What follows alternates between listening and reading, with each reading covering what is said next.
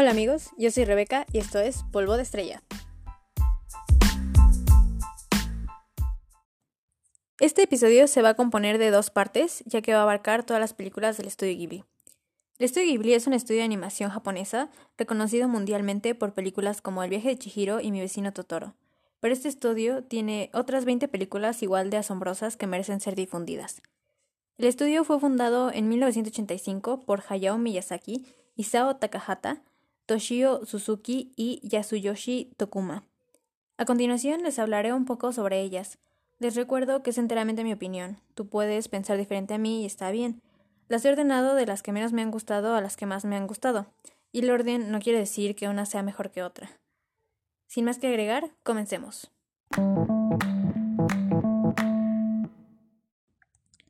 22. Puedo escuchar el mar, estrenada en 1993 y con una duración de 1 hora 16 minutos. Rikako Muto es una estudiante de Tokio que acaba de ser transferida a uno de los institutos de Kochi, una ciudad costera alejada de la capital, tras el divorcio de sus padres. Rikako es una joven guapa, inteligente, buena en los estudios y en los deportes. Sin embargo, no consigue adaptarse a la vida social de la escuela. Al mismo instituto acuden Taku Morisaki y Yutaka Matsuno, Dos grandes amigos desde la secundaria, el primero de los cuales empieza a fijarse visiblemente en la joven recién llegada. Es una película que de inicio me llamó la atención por su nombre. Sin embargo, me pareció confusa y no terminé de entender la trama. No sé si solo soy yo, me gustaría que me dijeran qué les pareció y si les gustó o no. También, si es que entendieron la película, si alguien me puede decir bien qué onda con ella, por favor, gracias.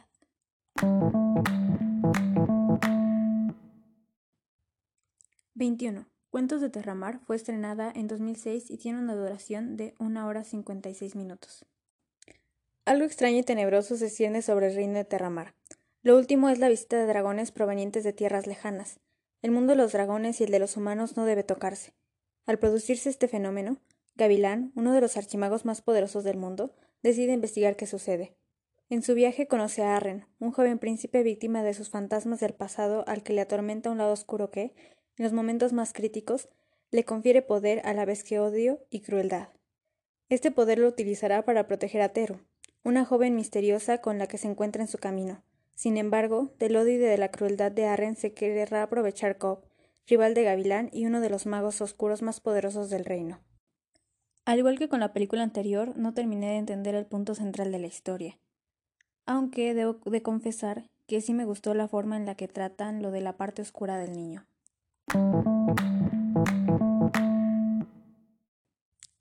20. El Castillo en el Cielo de 1986, con una duración de 2 horas 6 minutos, es de las primeras del estudio. La joven Shita intenta escapar de unos piratas que la retienen en un dirigible saltando al vacío, pero el joven piloto Pasu le salva la vida en el último momento.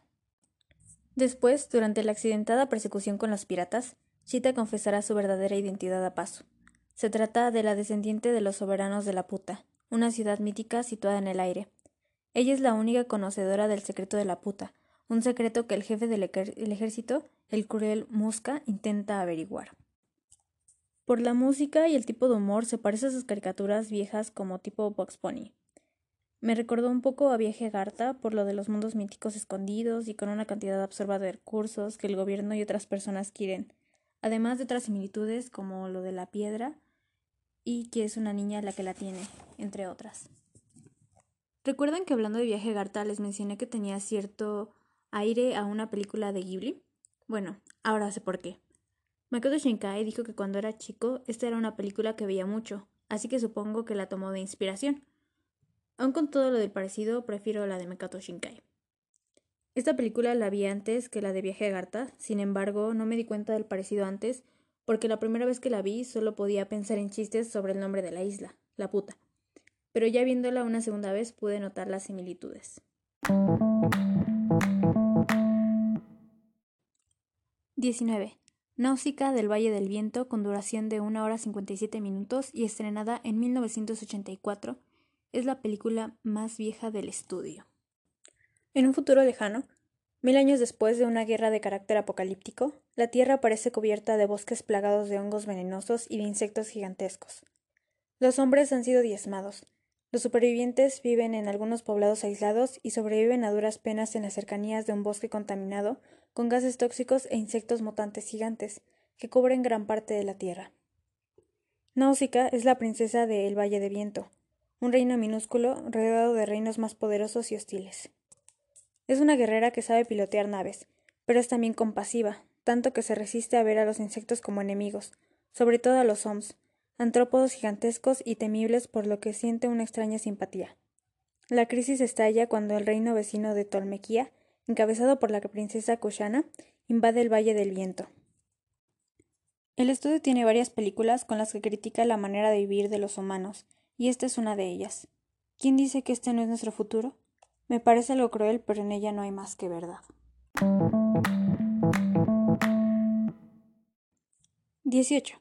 Mi vecino Totoro, de 1988, con una duración de 1 hora 28 minutos, probablemente es de las más conocidas del estudio. La historia sigue a las estudiantes y hermanas Satsuke y Mei mientras se establecen en su casa de campo con su padre y esperan a que su madre se recupere de una enfermedad en un hospital del área.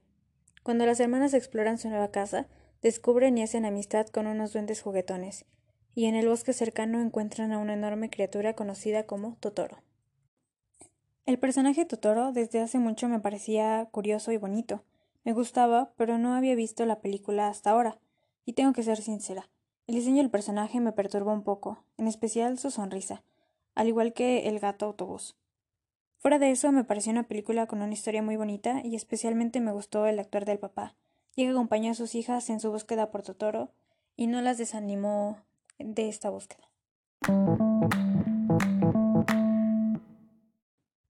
17. La tumba las luciérnagas, con una hora 33 minutos de duración, estrenada en 1988, fue de las primeras que vi siendo consciente del estudio al que pertenecía. Un adolescente se ve obligado a cuidar a su hermana menor después de que un bombardeo aliado durante la Segunda Guerra Mundial destruye su casa y mata a su madre. Siéndole sincera, por el título creí que trataría sobre otra cosa. Lo último que habría pensado sería en la guerra. Es una historia sumamente desgarradora. Y relata lo que posiblemente fue la situación de muchas personas durante esa época. 16. La colina las Amápolas de 2011 y con una hora 32 minutos de duración. La historia se desarrolla en el Japón de 1963. Omi Matsuzaki es una estudiante secundaria que, en ausencia de su madre, cuida a sus dos hermanos menores, así como también de su abuela, a la par que administra una pensión de estilo occidental, ubicada en lo alto de una colina y cercana al mar. Omi compagina tranquilamente sus responsabilidades con su vida escolar. Un día conoce a Shun Kazama, un muchacho miembro del club de periodismo, y Shiro Mizunuma, presidente del consejo estudiantil. Ambos son representantes del Cuartier Latín, un edificio antiguo que alberga las diferentes asociaciones y grupos de estudiantes y que corre peligro de ser demolido por la renovación de edificios con motivo de los Juegos Olímpicos de Tokio de 1964. Entre Omi y Kazama surgirá una profunda amistad que podría verse complicada con el inesperado descubrimiento de un secreto del pasado. Juntos descubrirán una forma de convivir entre el turbio pasado, el difícil presente y el esperanzador futuro en un momento del tiempo donde Japón empieza a levantar cabeza. Me gustó bastante, sobre todo por el hecho de que todos los estudiantes se unieron para restaurar el club pero creo que me habría gustado más si el asunto del padre no estuviera tan enredado. 15. La Guerra de los Mapaches de 1994 con duración de 1 hora 59 minutos.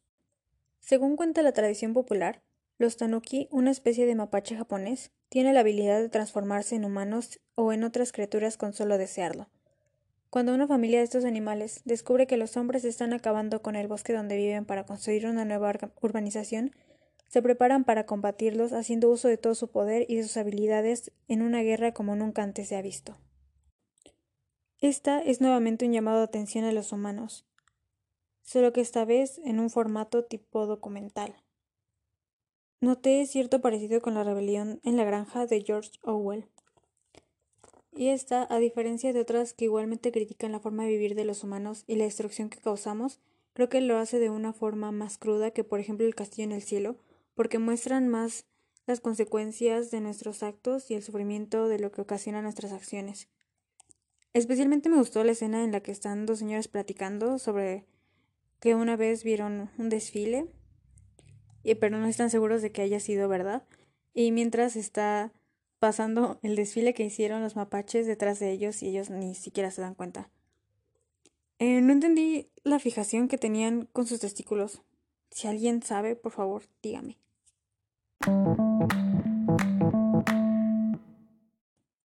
14. Mis vecinos los llamada, de 1999 y con una hora 44 minutos de duración. A modo de tiras cómicas, la película muestra la rutina, las aventuras, la vida de una familia típica de clase media japonesa.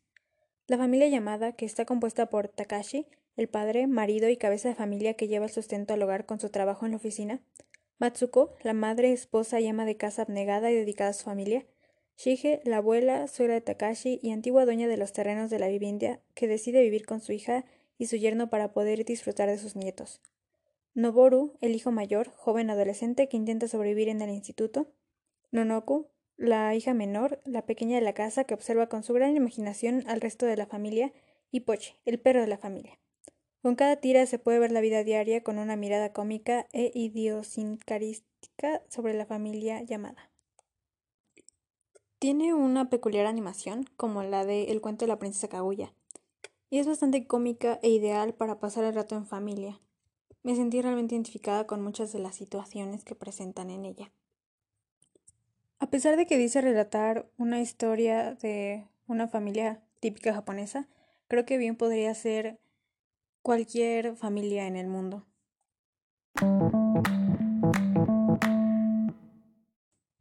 Trece. Recuerdos del ayer, estrenada en 1991, con una duración de una hora cincuenta y nueve minutos.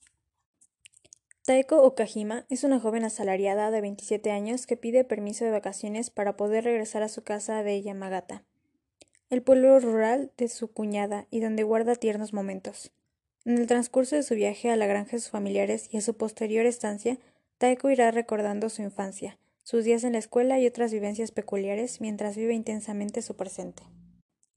Me gustó la manera en la que recordó su infancia a través de su viaje. Creo que eso es algo que nos ha pasado a todos y de hecho ella dice que no sabe por qué en ese momento estaba recordando todo. Creo que habría sentido mucho más nostalgia si estuviera mucho más grande y pues también por lo del tema de casarse y todo eso. La primera vez que la vi no la disfruté mucho, pero la segunda sí que lo hice.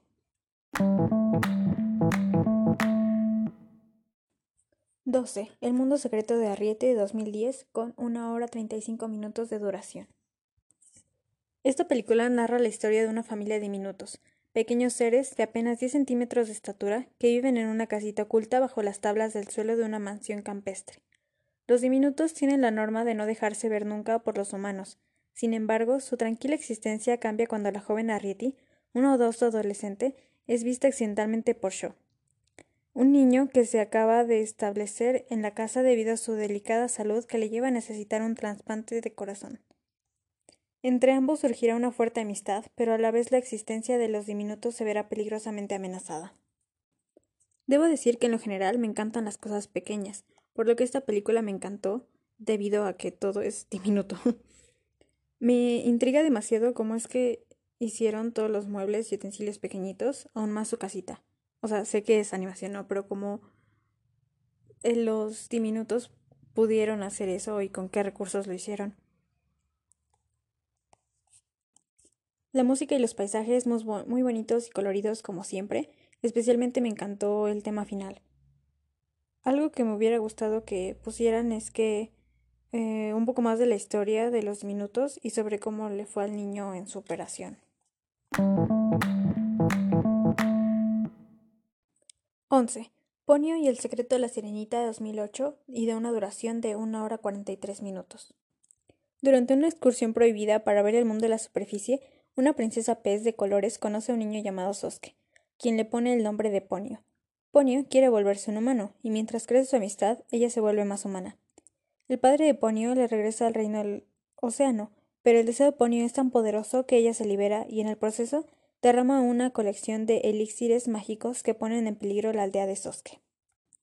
Si le soy sincera, no creí que me fuera a gustar mucho esta película porque el protagonista es un niño de 5 años, por lo que creí que iba a ser con un tono mucho más infantil, pero realmente no lo fue tanto. Nuevamente vemos la destrucción de la humanidad, esta vez en el mar. Se puede apreciar la inocencia de los niños en todo su esplendor. Es bastante entretenida y divertida. Me quedé con ganas de ver algo entre Fujimoto y La Sirena.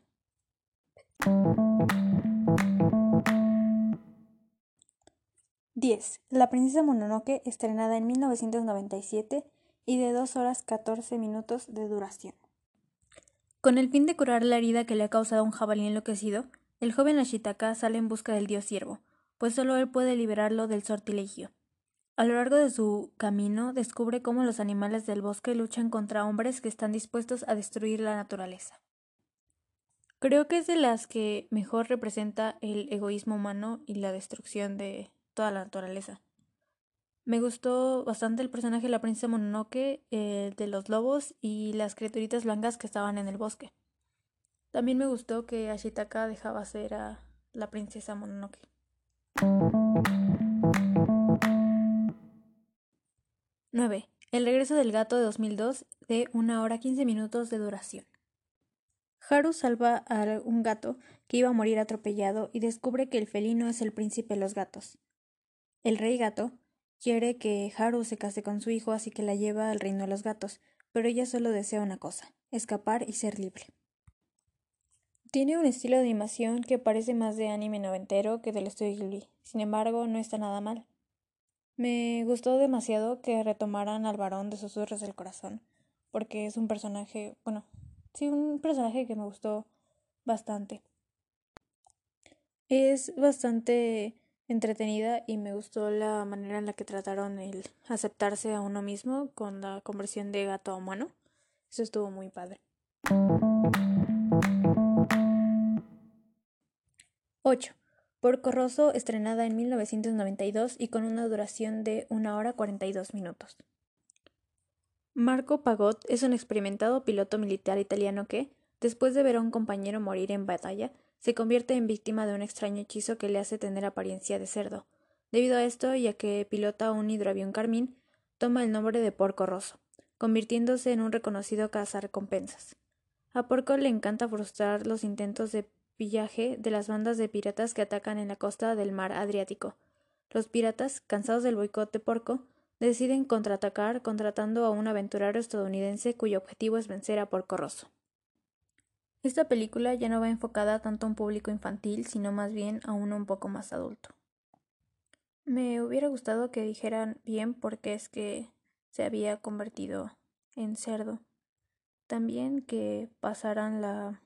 qué pasó con la apuesta de Gina, ya que se lo dicen que es un secreto, ¿no? Pero me hubiera gustado que sí dijeran qué pasaba. Supongo que Fío no volvió a ver a Porco, o sea, Marco, porque se volvió humano de nuevo por el beso pero me hubiera gustado saber a ciencia cierta si no, no lo volví a ver porque se volvió humano, porque se fugó o qué pasó. Creo que en general el estudio no suele dejar finales abiertos y para mi sorpresa este lo fue. Es bastante graciosa y entretenida. 7. Kiki entregas a domicilio de 1989 y una hora 43 minutos de duración.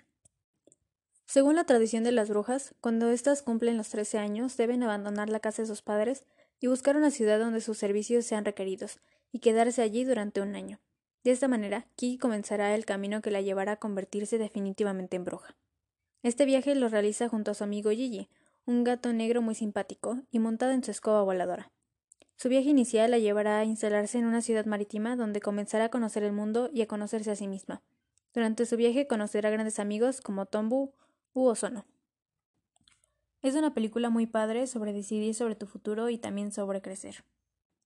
Me gustaron los personajes de Tombu y de Ozono y amé con todo mi corazón al gato, pero me entristeció bastante que al final ya no hablara. Supongo que fue una forma de decir que creció o algo así.